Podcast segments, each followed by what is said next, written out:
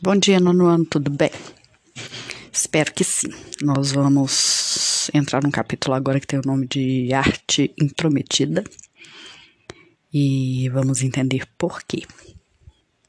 Vamos começar falando sobre uma artista que chama Karen Dolores, tá? Uma artista visual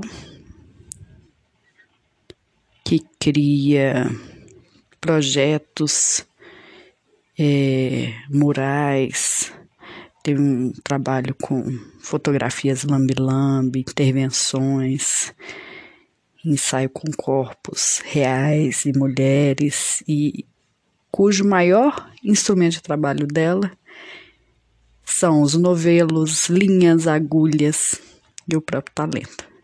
As obras dessa artista vão sempre envolver questionamentos relacionados à ocupação de espaços públicos, à sociedade, à arte de guerrilha, ao feminismo e ao amor.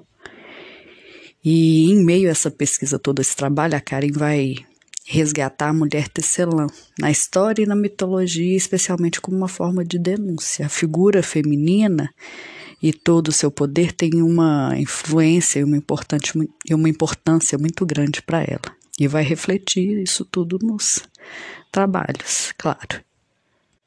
Ela vai dizer assim, entre aspas, é uma relação interna onde o papel da mulher na arte contemporânea dialoga com a mulher da história, ambas utilizando o ato de tecer como uma forma de expressão e militância. Os trabalhos são super poéticos, delicados, são lindos e o porquê do intrometido, porque a gente vai falar de intervenção, de arte urbana, tá? Nesse, a Karen mesmo, ela é formada em design e trabalhou na área durante muito tempo. E após entrar numa crise profissional, ela vai começar a questionar o modo de vida dela. Onde que ela gostaria de trabalhar, o que, que ela queria fazer. E ela voltou a fazer crochê que tinha aprendido com a mãe quando era criança já. Aos poucos ela foi encontrando um caminho ali no crochê, nas linhas, nas agulhas e uma forma de se expressar. E a primeira obra dela já foi na rua. Aí ela fala assim: vou Vou ler um trechinho aqui entre aspas, tá? Comecei com pequenas intervenções e fui evoluindo com algumas parcerias, mesclando grafite e crochê, até ideias completamente autorais. Hoje em dia, a maioria das criações são relacionadas à ocupação de espaços públicos, arte de guerrilha e feminino. Ainda fala assim: eu acho que usar o crochê de forma agressiva com o street art, que é arte de rua, tá? É questionar os padrões da sociedade também. Quebrar conceitos e rótulos como como o crochê é só de vovó e só serve para fazer roupas ou tapetes. Desde então, o foco principal dela vai consistir na produção de grandes murais em crochê que são lindos. São lindos mesmo. Depois vocês vão procurar aí. Eu vou colocar, tem anexei alguns vídeos, o site dela, tá? Os, as inspirações dela são os temas relacionados ao universo feminino que sempre fizeram parte dela, né? Ela fala que gosta de poder expressar as angústias, de alguma maneira perceber que o trabalho toca algumas pessoas.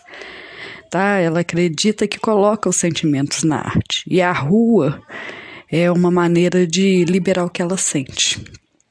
Ela fala que quando coloca os, os o trabalho dela né, sai de dentro da casa dela e vai para as ruas, coloca o trabalho nos murais das ruas, é como se ela liberasse, colocasse para fora os sentimentos que estavam dentro dela e, e deixasse que eles fluíssem.